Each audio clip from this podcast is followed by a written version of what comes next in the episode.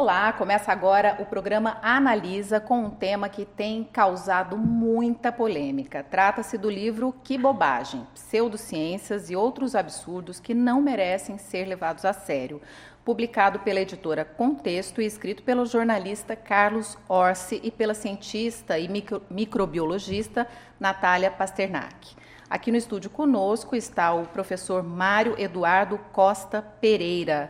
O professor é titular do Departamento de Psiquiatria da Faculdade de Ciências Médicas da Unicamp, onde dirige o Laboratório de Psicopatologia, Sujeito e Singularidade. O professor ainda é titular em Psicopatologia pela Universidade de Aix-Marseille. Bom, por videochamada, nós conversamos com o jornalista, escritor e diretor do Instituto Questão de Ciência, Carlos Orsi, que é um dos autores do livro. Bem-vindos, gostaria de agradecer a presença de vocês aqui com a gente. É, eu sou a Patrícia Lauretti, eu sou jornalista da Secretaria Executiva de Comunicação da Unicamp e este programa tem trabalhos técnicos de Jorge Calhau, Marcos Botelho e Kleber Casablanca. Bom, eu quero começar agradecendo, além de agradecer a presença de vocês, eu gostaria de situar um pouco quem está nos acompanhando. Né? O livro ele foi lançado recentemente, e, mas ele é mais um dos autores que falam sobre ciência e negacionismos, entre outros temas. E desde que saiu, o Que Bobagem, ele virou alvo de muitas críticas, sobretudo por defender que homeopatia, acupuntura e, psica, e psicanálise, entre outros temas, não se sustentam do ponto de vista científico. Ó, se eu vou começar com você, então, eu gostaria de saber se você e a Natália já esperavam essa repercussão toda, como é que vocês avaliam tudo isso é, e tudo que está sendo questionado sobre o que vocês dizem no livro? A gente esperava assim, era difícil saber o que esperar, na verdade, quando a gente publicou o livro. Até porque ele não é o primeiro livro que sai no Brasil a tratar desses temas dessa forma. Quer dizer, alguns anos atrás foi publicado aqui uma, o livro Truque ao Tratamento, que é uma tradução de um livro inglês de Simon Singh e Edzard Ernst, que faz, faz, algo muito parecido com o que a gente faz. É um livro sobre vários tratamentos é, de saúde, incluindo homeopatia e acupuntura, com uma visão crítica e, e, e denunciando a falta de, de, embasamento científico dessas, dessas práticas. O livro passou praticamente despercebido, né? Quer dizer, eu acho que pouca gente até se lembra de que ele chegou a ser lançado. Também, alguns anos foi lançado no Brasil Ciência Picareta, do Ben Goldacre, que é um médico inglês, que também trabalha denunciando é, o uso de práticas sem base científica no sistema de saúde. E também, sei lá, pode ter vendido um pouco, tá, mas não, também não causou nenhum grande alvoroço. O nosso causou, é, eu acho que talvez tenha algo a ver com a, é, o perfil público que a Natália conquistou né, durante a pandemia, então as pessoas prestam muita atenção é, no que ela faz. E talvez o momento cultural atual, que também, talvez por causa da pandemia e da valorização que a ciência teve né, com as vacinas, etc., tenha deixado talvez a, a, a sociedade brasileira mais, mais atenta é, a, esse, a esse tipo de tema.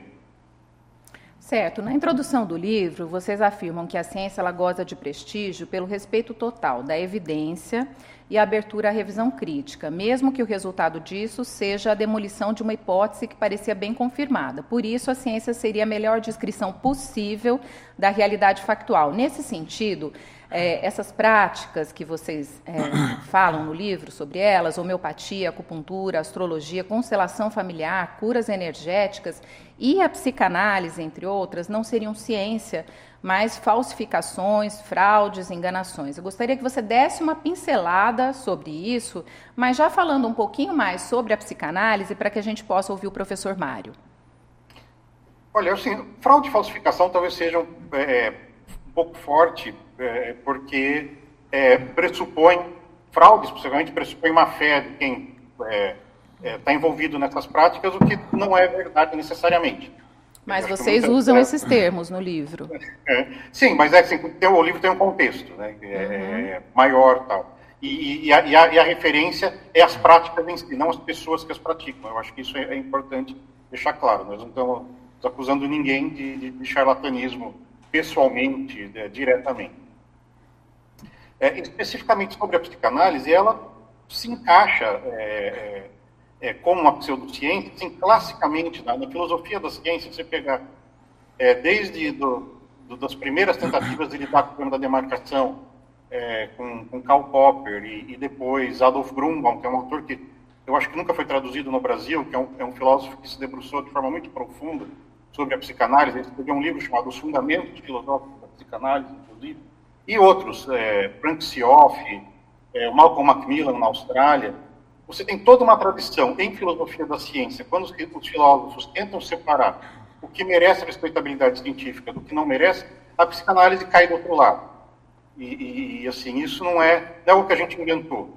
Aliás, isso é outra coisa que, é, é, que eu e a Natália estamos, estamos meio que repetindo. Quer dizer, o, o grande debate, na verdade, esse é um debate que está pesado no Brasil, e talvez até esse, talvez seja um mérito do livro, o debate entre a psicanálise e, e, e, e seus críticos mais densos, é, no Brasil ainda não aconteceu. É, é os, os, os, depart, os, departamentos de psicologia... E vocês querem provocar isso? Você acha que é hora de acontecer isso?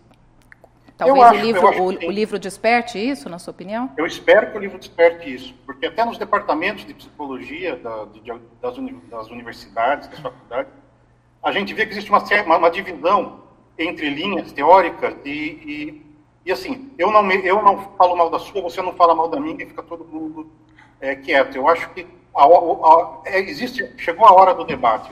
Se o livro conseguir despertar esse debate, é, ele, ele vai ter cumprido uma função importante. Professor, chegou a hora do debate?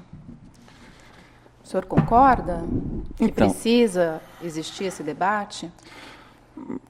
Não só concordo, nós estamos aqui na Unicamp. Né? A Unicamp, só a respeito do debate sobre os fundamentos filosóficos da psicanálise, tem uma tradição de mais de 30 anos. Né?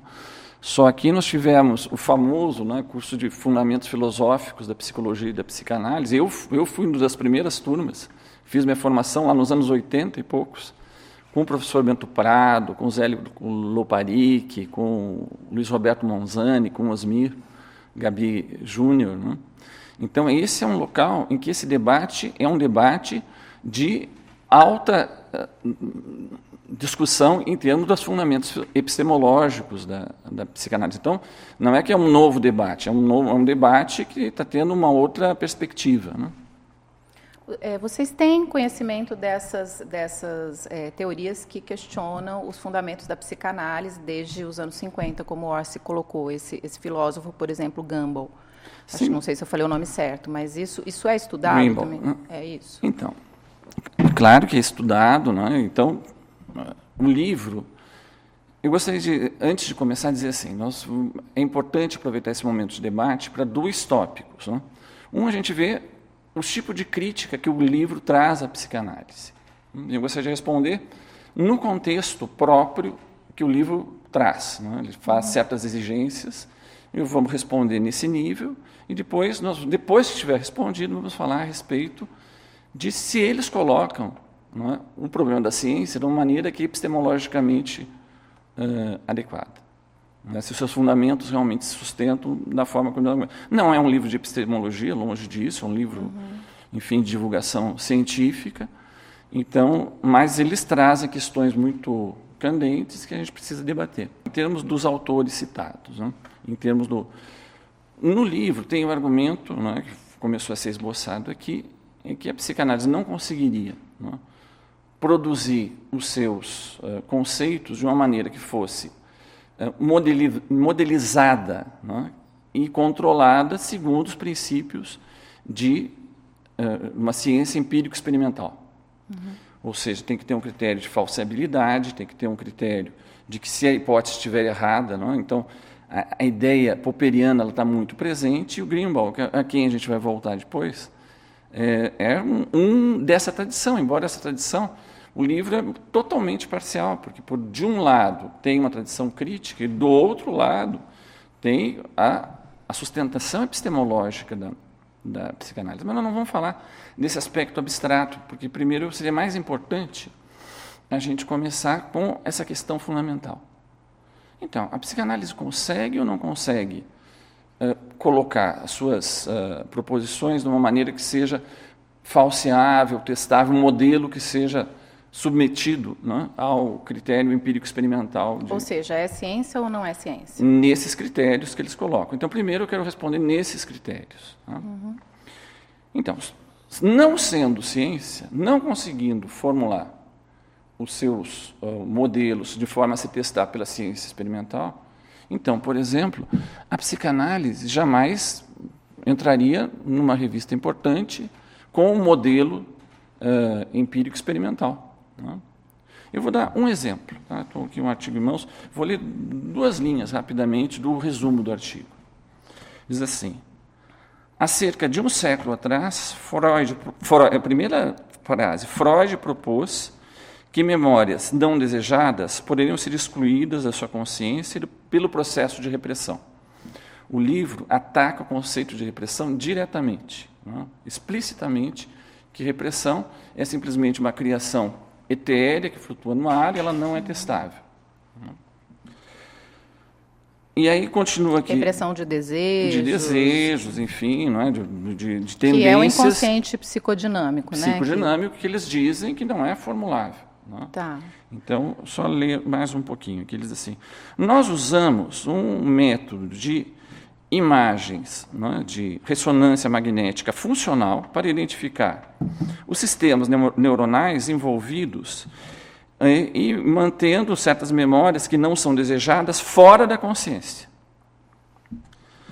Uh, controlando essas memórias não desejadas, né, foi associado né, com um aumento da ativação pré-frontal dorso-lateral, reduzida atividade do hipocampal e uh, piora né, da retenção de outras memórias. Ele continua com questões técnicas, ele localiza, não vou. Isso significa o quê? Professor? Só vou dizer a última frase. Esses resultados confirmam a existência de um processo ativo de esquecimento que foi estabelecido por modelo neurobiológico que guiou essa pesquisa sobre o esquecimento motivado. Aonde foi publicado? Na Science. Esse é de aqui. quando esse estudo? Esse professor? estudo é interessante. Esse estudo é de 2004. Eles dizem que não tem. Então eu convido quem está nos assistindo, entre no site da Science e procurem esse artigo. Em algum, em algum momento a gente vai colocar tá. disponível esse artigo. Não só tem, tem uma, um grupo de artigos que se desdobraram desse. Então você não, não tem apenas um artigo, você tem praticamente uma linha de pesquisa sobre uma modelização desse tipo numa revista que ninguém vai contestar que é o topo da ciência oficial. Então nós temos aqui. Bom, mas aí você pode dizer, não, mas é a revista da Science. Né? Então não tem nas outras. Mas é? que tem tantas? Então, é, Orsi, eu, eu percebi, eu assisti várias entrevistas que você e a Natália vocês deram, mas assim, eu não sei se vocês tiveram a oportunidade de ter esse debate frente a frente, assim, com psicanalistas, enfim. É, não sei se, mas enfim, aqui a gente está tendo essa oportunidade. Eu gostaria até que vocês é, podem falar entre si, não tem problema nenhum. É, mas essa é uma das críticas, né, ao livro, de que existem estudos, sim, né, é, e que esses estudos foram ignorados por vocês. Por exemplo, esse estudo que o professor acabou de citar. Olha, acho que uma das, da, eu eu desconheci, eu desconheci esse estudo, sou, sou, é, tenho que admitir aqui, mas o que me parece curioso é o que a gente critica no livro é o mecanismo de repressão clássico em que a memória não é que a memória se forma e é e é reprimida, e é, é, é, posta de lado, é em que ela é ejetada diretamente para o suposto inconsciente psicodinâmico. Eu, eu, eu, não li o estudo, mas eu fico curioso em saber se a, a pessoa que está fazendo o esquecimento nunca teve, sequer teve consciência da, da memória, como dá para saber que ela, que ela reprimiu? Isso a gente faz a distinção entre repressão e supressão é, no texto do livro, inclusive. É, então, não é? Porque, na verdade, os pareceristas acharam que estava adequado, tanto que foi na revista Topo, né? que tem uma modelização neurofuncional de um conceito freudiano. Ele começa a primeira frase, diz que é o conceito de Freud, na revista que é o topo da ciência oficial. Agora, será que é o único que tem isso daí? Será que vocês fizeram um trabalho adequado para falar esse tipo de crítica? Então, vou trazer, por exemplo, aqui. Vou, vou trazer um, um trabalho interessante que foi uma espécie de clássico imediato. Todo mundo conhece no campo da psiquiatria. Um, um artigo que saiu na revista Esquizofrenia. Quem é do campo da psiquiatria conhece bem Esquizofrenia. Esquizofrenia é uma das revistas que a gente encontra no site da Nature. Quem quiser falar de ciência oficial, vá no site da, da Nature e procure Esquizofrenia.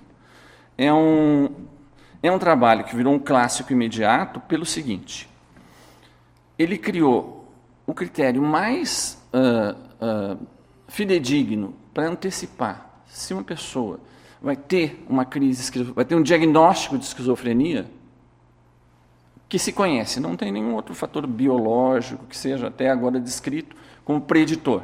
Né? Um dos autores é, é o meu colega, meu amigo Siddhartha Ribeiro, que ele não pode ser acusado de ser alguém da periferia da ciência, não é? alguém do centro da ciência, hard science. Bom, era mais ou menos o seguinte: eu vou, vou dar um exemplo simples para todo mundo poder entender. Quando Lacan fazia suas apresentações de paciente, entrevistava pacientes psicóticos, o ponto principal para ele identificar se esse paciente tinha ou não tinha um quadro psicótico era ver uma desorganização no sistema da fala e da gramática. Bom, o que, que eles chegaram à conclusão? Bom, se isso é verdadeiro, dá para modelizar. Não, é? não, precisamos da, da figura do Lacan para ver se tem rupturas formais da gramática. Veja, não é sequer o que eles utilizam no, grau, no, no. Quer dizer assim, olha, quando eles querem fugir do pau, ou é nomotética, não é? ou então é hermenêutico, ou é uma ciência da significação. Aqui não é nenhum nem outro. É? Aqui é uma lógica formal da linguagem. Eles fazem um sistema matemático.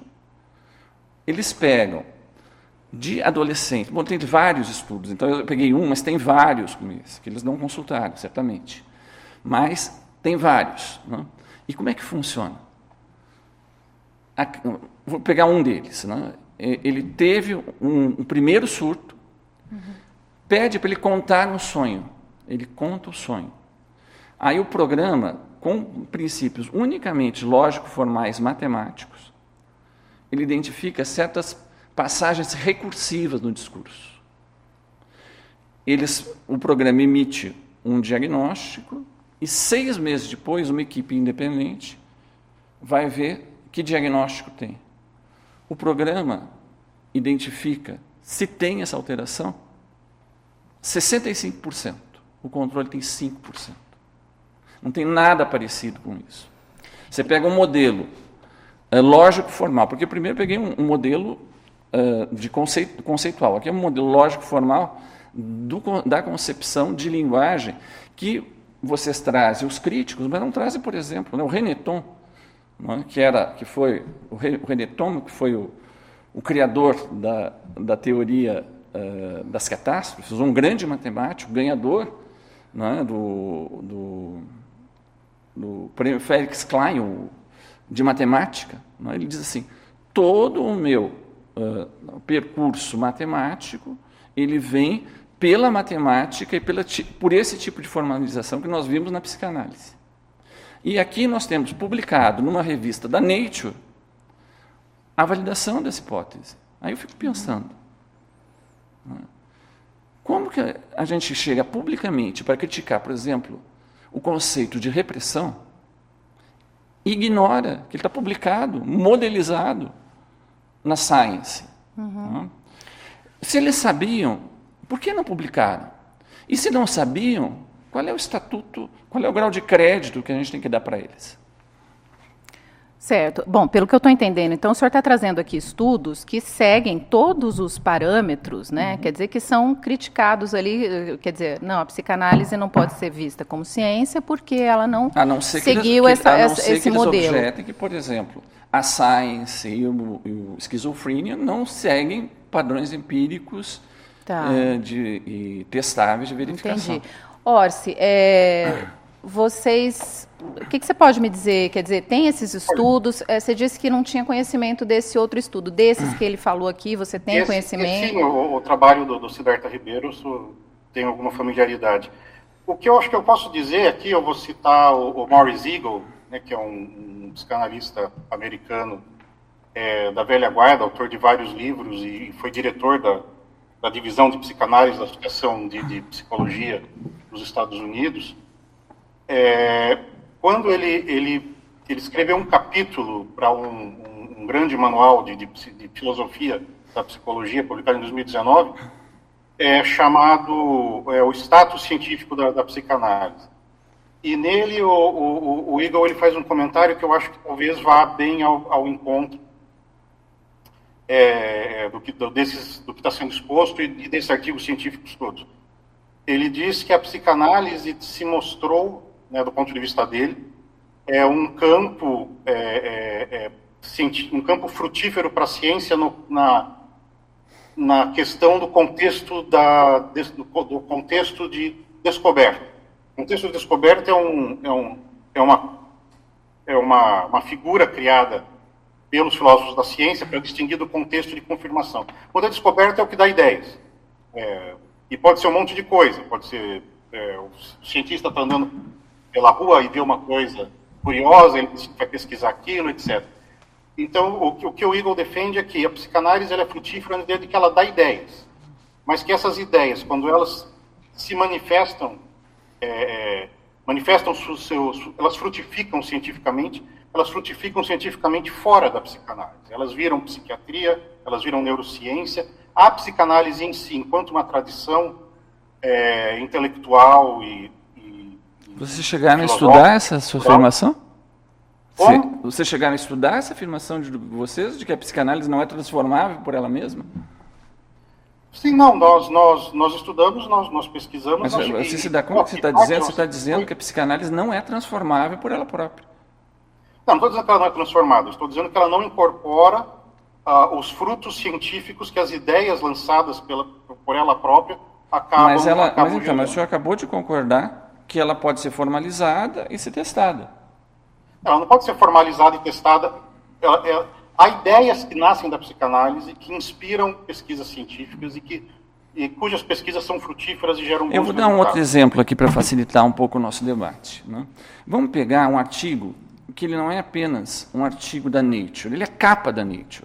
É capa da Nature. 2016. Um artigo, né, do, talvez do principal grupo de pesquisa de neurociência aplicada, que é o grupo de Berkeley, do, do Jack Gallan. Eles trabalham com como é que se dá a função semântica no cérebro. Não é? Como é que funciona no cérebro a, o processamento do, de que algo venha ter uma significação. O que, que eles fazem? Eles fazem exatamente o que o Freud fez quando criticou logo no início, nos seus textos de neurociência, que já estavam marcados pela leitura de psicanálise, que as teorias neurocientíficas daquela época, a partir do método que ele tinha tido de poder escutar pacientes histéricos, ele via, por exemplo, não é possível que um sistema simbólico, que microfone queria dizer microfone. Então ele cria no livro das afasias, 1891, um sistema de que microfone ele remete não a uma significação fixa, e ele retira isso do grupo de associações que ele vê, do método que ele usa, né? e ele vê assim, fala microfone, o sujeito pode associar com o mundo inteiro. É o além, em busca do tempo perdido. O sujeito está lá, acorda de manhã, pega um bolinho, uma madeleine, põe no, no chá, morde, e quando ele morde a madeleine, vem toda uma massa de ideias, de associações da infância, de, de Swan, de, das meninas e tudo mais, vem tudo maciçamente. Então, o que, que eles fizeram? Eles fizeram um experimento, também com neuroimagem funcional. Eles leem um texto. Ah, faltou uma coisa, que eu, eu me esqueci de falar do, do artigo do, do, do, do Siddhartha, que é importante. Essa, essa ah, previsão que é possível com esse tipo só funciona se eles lerem o sonho deles.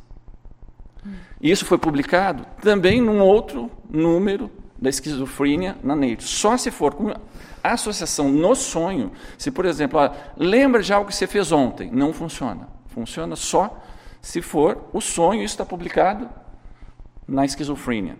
Bom, mas é, só para terminar aqui, então o que, que eles mostram? Você lê um texto para um grupo de pessoas, Como que funciona o cérebro? Funciona segundo o modo que o Freud havia previsto, com o método, porque ele pega o método de associação semântica, como funcionaria. Então você tem, por exemplo, você tem, uh, ele vai contando e as áreas do cérebro são todas estimuladas de um processo associativo maciço e, ao mesmo tempo, né, então tem áreas típicas e tem áreas que o sujeito faz as suas vias preferenciais. De modo que, no fundo, você não tem dois cérebros iguais desse ponto de vista. Porque quando eu associo mãe, se associa todo o cérebro. Mas quando você associa mãe, ou quando Carlos associa mãe, é um outro universo, tal como Freud havia previsto, está publicado na capa da, da, da Nature. Tá. É, Orsi, você quer comentar sobre essa fala? A ideia de que é, palavras e conceitos que ligam em redes semânticas não é.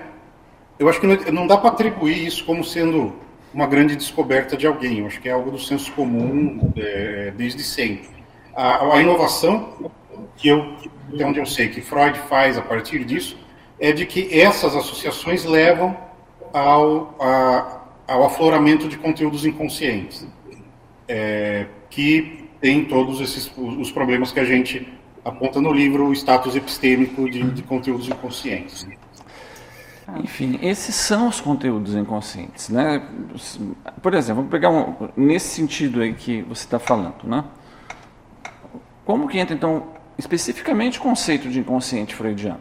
Né? Eles dizem. Deixa eu só, deixa eu só colocar uma, uma questão que eu acho que até para ver se eu estou entendendo o uhum. debate, mas assim essa questão do inconsciente psicodinâmico, né, de, de uhum. Freud.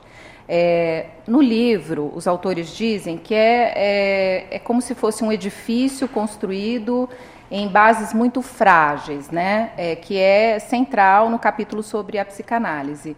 É possível contra-argumentar isso, né? explicar sobre, é, sobre esse inconsciente psicodinâmico? E, e, também depois eu quero fazer a seguinte pergunta para o Orsi. Será que em algum momento vocês não, não jogaram a água do banho com o bebê junto, assim, em relação a Freud, porque tem tantas é, contribuições, né, que acho que o professor pode trazer aqui também. Então, né, eh, a questão do inconsciente, primeiro do argumento deles, né, o argumento deles, tal como ele está construído, qualquer um pode ler, é uma espécie de monumento da falácia do espantalho. Ele não, ele não tem suficientemente é, construção uh, dialética para que você possa ver os dois lados. É? Inclusive as metáforas que eles trazem, é, quem quiser ler, que achar que vale a pena comprar, dê uma olhada para ver, para constatar por, por si mesmo se elas se sustentam como um debate epistemológico. Não dá. Mas, por exemplo, então, se não fosse assim, não é formalizável, não pode entrar com o conceito de inconsciente, não estaria publicado. Por exemplo, e esse daqui é de 2020, esse artigo que está na, na, numa das revistas também da Nature, vocês podem consultar lá os que quiserem, no, no site da Nature, que era, eu vou traduzir o texto, chama Inconsciente Algorítmico, por que a psicanálise ajuda com a compreensão da inteligência artificial. Então, ali você vai encontrar uma concepção de consciente muito mais sofisticada do que essa que é apresentada no livro, porque ela é de uma eu diria, numa, numa platitude absoluta. Não é? Realmente não dá a impressão de que foi feito um conhecimento mais profundo, então é difícil até como reconhecer como um, um interlocutor. É? Mas aqui nesse artigo, sim. Então, eles pegam, por exemplo, eles pegam dois tipos de inconsciente que tem no Freud, que eles não mencionam, não sei nem se. Enfim, não está presente no texto. Não é? Por exemplo, Freud tem um inconsciente que é o recalcado e outro inconsciente que nunca foi recalcado. É aquilo que o Lacan diz, é o, é o discurso do outro. Quando você pensa, por exemplo, nisso que está hoje presente no nosso debate. Por exemplo, uh, uh, racismo estrutural. Isso quer dizer o quê? Que a gente foi formado nos nossos sistemas simbólicos, linguageiros, a partir de um outro, de uma tradição, isso nos constitui, uma vez que você se constitui, você opera a partir dali. Então isso fica não reconhecido, mas não é propriamente recalcado. Aí você pensa assim: eu vou fazer um grande sistema. Alguém vai fazer esse programa, uma equipe vai fazer. E se for uma equipe que no fundo também é muito racista, de inteligência artificial, eles nem se dão conta. Então, uma das coisas importantes é como que a gente consegue localizar essas funções inconscientes que começam a, a fazer funcionar os programas com uma repercussão incrível e que pode ter um viés justamente dessa natureza. Então, assim, a questão do inconsciente freudiano não é uma questão secundária. Esse tipo de artigo você não encontra na periferia do debate uh, com a questão do inconsciente freudiano. Você encontra no centro do debate. O professor Newton da Costa, que foi professor inclusive aqui da Unicamp durante um tempo, talvez um dos maiores cientistas reconhecidos do Brasil, ele justamente vai dizer: o meu modelo ele surge de uma lógica paraconsistente, porque eu pude ler o Freud, porque eu pude estudar a interpretação dos sonhos e eu pude ter uma noção de como é que funciona um sistema lógico formal diferente do Aristóteles. No Aristóteles, se tivesse contradição, o sistema parava. Aqui, para não parar, ele pega no Freud, como é que no inconsciente você pode funcionar não valendo o sistema da, da contradição, não só o, o professor Newton da Costa, mas o. Como é que é o nome dele? Agora me escapou. O, bom, um dos, dos grandes pais da, da, inteligência artificial, ele diz a mesma coisa, que morreu recentemente. É? Eu tiro o meu modelo de Freud.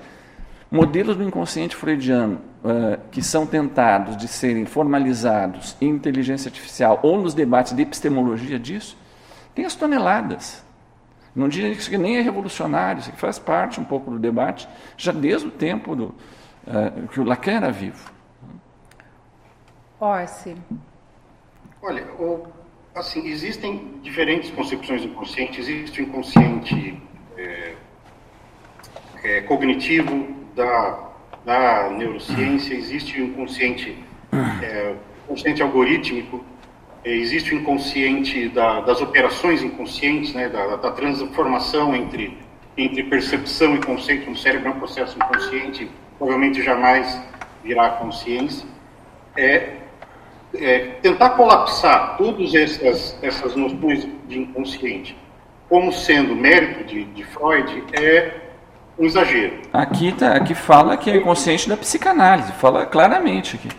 Não, eles falam, mas assim, é, é Mas verdade, aí não vale, aqui na Nature não vale mais, quando é a favor da psicanálise não é mais. Não, não é a Nature. A Nature publicou um artigo. É, a Nature publicou na década de 70 um artigo dizendo que Uri Geller conseguia enxergar desenhos dentro de envelopes opacos. Ah, então, então isso é um bom. Então, porque eles argumentavam. Vamos deixar ah, só desculpa, o Otto terminar. Desculpa, Mas, eu peço desculpa. A, quer dizer, a, a, publicação obviamente é importante, obviamente merece atenção, obviamente merece ser, ser levada em consideração, mas eu quero dizer, primeiro, sair na Nature é um, um, um distintivo de honra, mas o ah, o fato das pessoas hoje, culturalmente, atribuírem certas ideias a Freud não significa, primeiro, que sejam exatamente as ideias dele, segundo, que eles estejam usando os conceitos é, da forma como ele apresentou. Chamar é, o inconsciente que nunca chega a consciência, processos que nunca chegam à consciência, como é, processos envolvidos em, tomadas de, em algumas tomadas de decisão, processos de tradução de, de percepção em, em, conceitos, etc., como parte do inconsciente freudiano, é uma expansão indevida da, da ideia de inconsciente que se encontra, de fato, é, na obra de Freud. Isso está escrito, Deixa eu isso entender tá escrito, uma coisa, não, é, para as pessoas leigas. Está escrito textualmente no texto de Freud, basta ler. Deixa tá eu entender uma coisa para uma pessoa leiga, quer dizer, hoje é, essas críticas é, a Freud, ao inconsciente de Freud, é, quer dizer, é possível você ter um embasamento científico hoje? Você tem ferramentas para isso, para mostrar então, sim, é, é, é, dessa forma? O primeiro elemento de uma discussão científica, né, por exemplo, o Carlos Rossi está dizendo assim, não, porque vocês fizeram, tem no livro alguma definição formal de inconsciente? Como é que vocês entendem inconsciente freudiano? Algo que vocês possam falar, está aqui, a minha, minha visão formal é essa, para que a gente possa ter um debate científico. Você está dizendo, por exemplo, que não tem no Freud né, um inconsciente não recalcado. Isso está explícito. Qualquer um que quiser ler, leia o Eu e o Isso. Aliás, está fazendo 100 anos esse ano, uh, 1923. Né? Leia, está lá, explicitamente, faz, faz, parte do corpus enfim, não, é? não dá para negar isso. Como é que vocês negam? E qual é então a, a definição formal de inconsciente freudiano que vocês tanto criticam, mas quando se aponta, dizem, não, não, mas não é esse, esse aqui é o outro, é o outro. Qual que de vocês? O inconsciente, voltando à, à forma como o argumento é estruturado no livro, o que nós argumentamos, e não somos só nós que argumentamos, de novo, o, livro não é uma obra original. É, é a briga é, não é, é conosco em si. A briga é com é, Malcolm Macmillan, com Frederick Cruz, com Adolf Grunbaum. A gente apenas traduz a produção é, desses autores para uma linguagem popular para o público brasileiro. A parte, o que torna, o que é específico da psicanálise, que a psicanálise tira de Freud em relação a processos inconscientes e que é o que fragiliza o edifício psicanalítico do ponto de vista epistêmico é o inconsciente é, reprimido, o inconsciente recalcado. Freud tem o preconsciente, ele tem outras, outras, outros aspectos da, da, da, da formação mental, é, tem todo aquele debate sobre se ego, superego e são três homúnculos brigando entre si, ou, ou o que quer que seja tem um monte de coisas. Mas o conceito de inconsciente que nós criticamos é o inconsciente é, recalcado, porque ele é está absolutamente fora de qualquer tipo de, de avaliação é, epistêmica concreta. Não dá para distinguir o que é um conteúdo inconsciente é, revelado pela análise de uma fantasia criada pelo analista. É impossível fazer essa distinção. Bom, enfim, né, eu acabei de trazer um artigo da Science que ele faz um modelo e valida uhum. a conclusão. Certo. Deixa eu trazer uma, uma questão, é, porque assim, a, a, psicanálise é um dos tópicos do livro, né, mas também é, é, são feitas desconstruções ou críticas né, a, a várias outras práticas, como homeopatia, é, a própria acupuntura, né? E isso acabou causando também um mal-estar, né, na, na questão, na, nas ciências humanas, né? Porque você, é, Orsi, você é do Instituto Questão de Ciência, né? E vocês defendem a ciência com, com, com é, a prática de evidências científicas. Desculpa, eu não me, eu não me expressei muito bem agora, mas é, é baseado em evidências científicas, né? É, no caso das ciências humanas, né, como é que se faz o levantamento dessas evidências científicas? Gostaria Olha, de deixar para os dois responderem. É, os, os, métodos que eles são adequados e tem suas formas de entrar em contato com, com evidência. Eu tenho um livro que é um dos meus, meus livros favoritos, é, eu não vou lembrar o título agora, é, infelizmente, mas é de um antropólogo americano que morou durante meses é, numa comunidade esotérica no interior dos Estados Unidos e escreveu uma etnografia, uma descrição da, da, da, da, vida daquelas pessoas, dos seus hábitos, como elas interagem entre si, etc. E nesse livro é muito, é muito interessante porque ele faz uma proposta metodológica que é que casa perfeitamente com essa ideia de, de respeito à evidência. Ele diz, quer dizer, nem todas as descrições e interpretações de fenômenos sociais são iguais. Uma descrição, uma interpretação feita por alguém que participou da vida dessas pessoas é melhor do que de uma de, de alguém que olhou de longe. Isso é verificável se o cara participou ou não. Uma descrição que permite é, alguém que não é membro do grupo é, se integrar bem ao grupo, ser bem aceito no grupo, etc., é melhor do que uma é, descrição que não permite. Quer dizer, mesmo as, as, ciências humanas, e sem falar das partes das ciências humanas que são quantificáveis, dizer, tem muito trabalho estatístico em ciência política, etc. Mas mesmo as ciências humanas que não geram dados duros, quantificáveis, elas podem ter, e têm, é, modos de contato com a realidade que as tornam é, verificáveis ou ao menos potencialmente verificáveis. Claro, existe, existem alguns campos e, e algumas é, ilhotas que, que acabam virando produção de discurso pelo discurso, etc. Mas isso não é necessário. As ciências humanas não precisam ser só para discurso. Elas podem ter contato com a realidade, e tem, tem geralmente tem. Eles trazem no livro né, uma argumentação de ciência típica dos anos 80, né? essa demarcação de campo, o que é científico, o que não é científico, pseudociência, que está inclusive no título do livro. Né? E como se não tivesse havido debate nenhum desde então. Né? Por exemplo, no Greenbaum, que é um, um elemento que eles trazem, que é importante no argumento, né? o Greenbaum faz uma oposição que ninguém usa mais. Né? Ou é nomotética ou é hermenêutica. Eu acabei de trazer exemplos de ciências formais que se pode criar um modelo testável de hipóteses uh, freudianas publicadas nas melhores revistas, controladas, enfim. Mas o que é importante dizer, e aqui é o segundo tópico que eu falei que não precisaria responder uh, dentro dos parâmetros deles, até né, trouxe um monte, ele simplesmente disse que não. Então eu queria fazer uma questão depois popperiana, né? quantos artigos tem que trazer para vocês chegarem à conclusão de que a hipótese de que a psicanálise não pode se submeter a uma formalização controlável pela ciência está errada. Quantos demais tem que ser trazidos?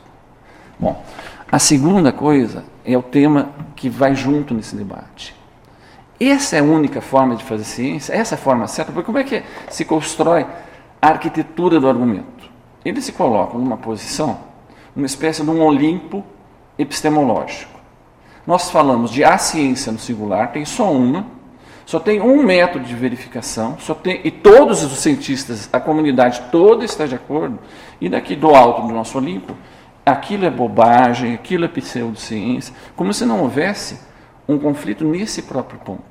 Uhum. E eu diria, esse conflito que eles trazem como resolvido, olha, a gente faz uma espécie de neopositivismo radical, que é Bunge e tudo mais, que está subjacente à argumentação deles. Isso é uma das linhas. Por exemplo, né, eu estava conversando com o Siddhartha antes desse, né, justamente a respeito de como é importante justamente você ter uma ciência em aberto, uma ciência que viva dos fatos da vida, que você possa ter interlocução com outros campos, que trabalham no campo da razão. É? Eu trouxe exemplo, tanto a neurociência foi influenciada pela psicanálise, como vice-versa, os modelos da psicanálise.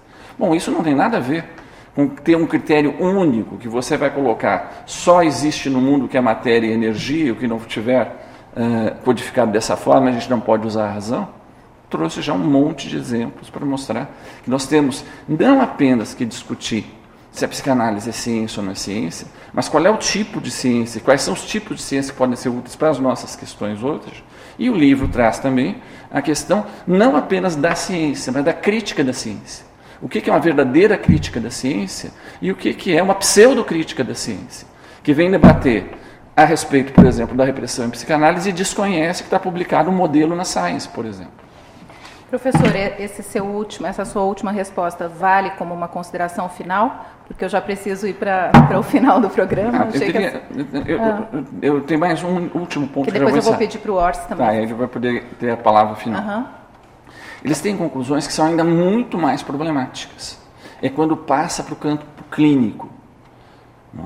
É? aqui tem um monte, é? vocês dizem que não tem um monte, acabou de sair né, de validação uh, científica dos resultados da psicanálise. Acabou sendo a World Psychiatry, acabou, se tivesse, te daria de presente. Saiu no último número.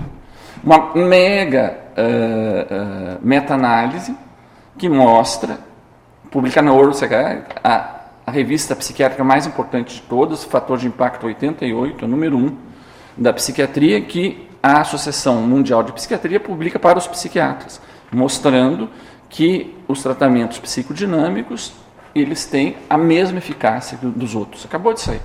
Com meta-análise, que é o critério que eles tomam como melhor. Bom, a questão é, qual é a relação da ciência com a prática clínica da ciência? E isso, isso é algo muito perigoso. A ciência é indispensável. Nenhum de nós aqui nisso, nós estamos no mesmo campo. Nós dois somos a favor da ciência. Né? Mas tem uma coisa: uma prática clínica não é simplesmente a aplicação do algoritmo científico num ser humano concreto. Isso é sempre articulado por um campo que você precisa ter a melhor evidência para poder ter esse ato humano que é de utilizar em uma pessoa concreta. Foi assim que os gregos é, construíram a medicina hipocrática que nós nos fizemos. É uma medicina que se fundamenta em ciência, mas que ela própria é uma arte. pensar que essa noção de ciência ela pode ser algoritmizável, então você tem as, o conhecimento científico aplicado diretamente uh, para a vida concreta, é algo que é muito perigoso, que precisa ser muito debatido. Tá certo. Orso, gostaria que você uh, fizesse uma última fala de amarração aqui da, da nossa conversa. Eu queria, assim, o, o, princípio do livro, né, a, a lógica da construção é, é do que bobagem, eu acho que perpassa todos os capítulos, são basicamente questões, é, é, duas questões é, é, epistêmicas muito fundamentais, que é basicamente que razões você me dá, você proponente de uma hipótese qualquer, para que eu leve sua hipótese a sério. Por que eu deveria acreditar é, no que você está fazendo, dizendo? Por que eu deveria é, é mudar minha vida de acordo com o que você está propondo? Que, que base você tem para apresentar isso? E essa é a pergunta fundamental, eu acho, da, da, da, da epistemologia prática, não da epistemologia geral, porque a epistemologia geral é como você sabe, que é um outro problema, problema mais, mais profundo. Mas essa questão de epistemologia prática é uma questão que se resolve, ou que pelo menos na melhor das, da melhor maneira possível de se resolver, pelo, é, pela, pelo contato com o conteúdo empírico. Quer dizer, qual é, é a, a, na prática, quais são as consequências disso que você está falando. Se o que você está falando é verdade, então o que mais precisa ser verdade. Essas coisas também precisam ser verdade. Será que são? E como eu sei que são? Como eu distingo isso de uma fantasia, é, de uma peça de teologia, de um sonho? É, e isso é o que a gente, é, os processos que permitem fazer essa distinção são os processos comuns, ou, ou, ou pelo menos são atitude geral comum às ciências. A gente usa ciência no sentido coletivo exatamente por causa disso, porque, do nosso ponto de vista, ciências, a ciência é essa atitude de é, perguntar para a natureza, para o mundo, se essa ideia, essa proposta, essa sugestão é, merece ou não é, ser levada a sério. E, óbvio, as diferentes ciências têm maneiras diferentes de decidir o que merece e o que não merece ser levado a sério, mas no fim o contato com a evidência empírica é o, o fulcro de tudo.